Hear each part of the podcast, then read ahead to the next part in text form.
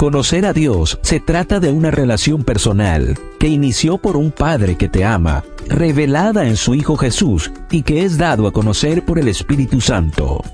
Acompaña todas las mañanas a Isa Vale en la matutina para adolescentes. Quiero conocerte. Buen día para todos. Esto es Matutinas con Isa Valen. El título de la matutina de hoy es Bien cuidados. Salmo 55, 22 nos dice, Deja tus preocupaciones al Señor, y Él te mantendrá firme. Nunca dejará que caiga el hombre que lo obedece. Comencemos. Entre todas las pautas de la Biblia, una muy inusual es que debemos observar las flores en la naturaleza.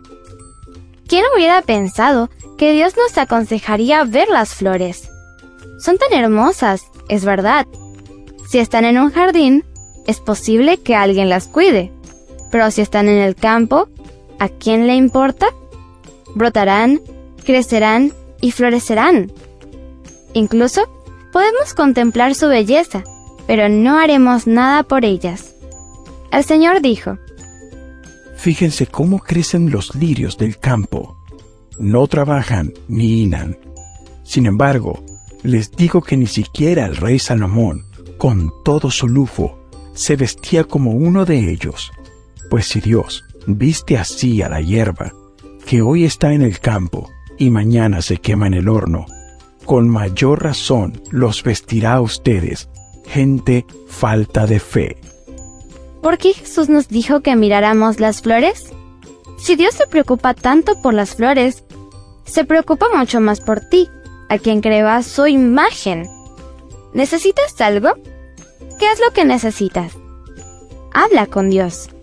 A veces puedes pensar que a Él no le importa lo que le pidas. Está mal. Lo que sucede es que Dios conoce nuestras necesidades reales mejor que nosotros. Pon a Dios primero en tu vida y confía. Dios cuida de las flores y ciertamente se ocupará de ti. Leamos una vez más el versículo. Salmo 52, 22 nos dice, Deja tus preocupaciones al Señor y Él te mantendrá firme. Nunca dejará que caiga el hombre que lo obedece. El título de la matutina de hoy fue Bien cuidados. No olvides suscribirte a mi canal, Matutinas con Isa Valen. También puedes escucharme a través de DR Ministries y en Instagram como arroba isabel77. Comparte y bendice.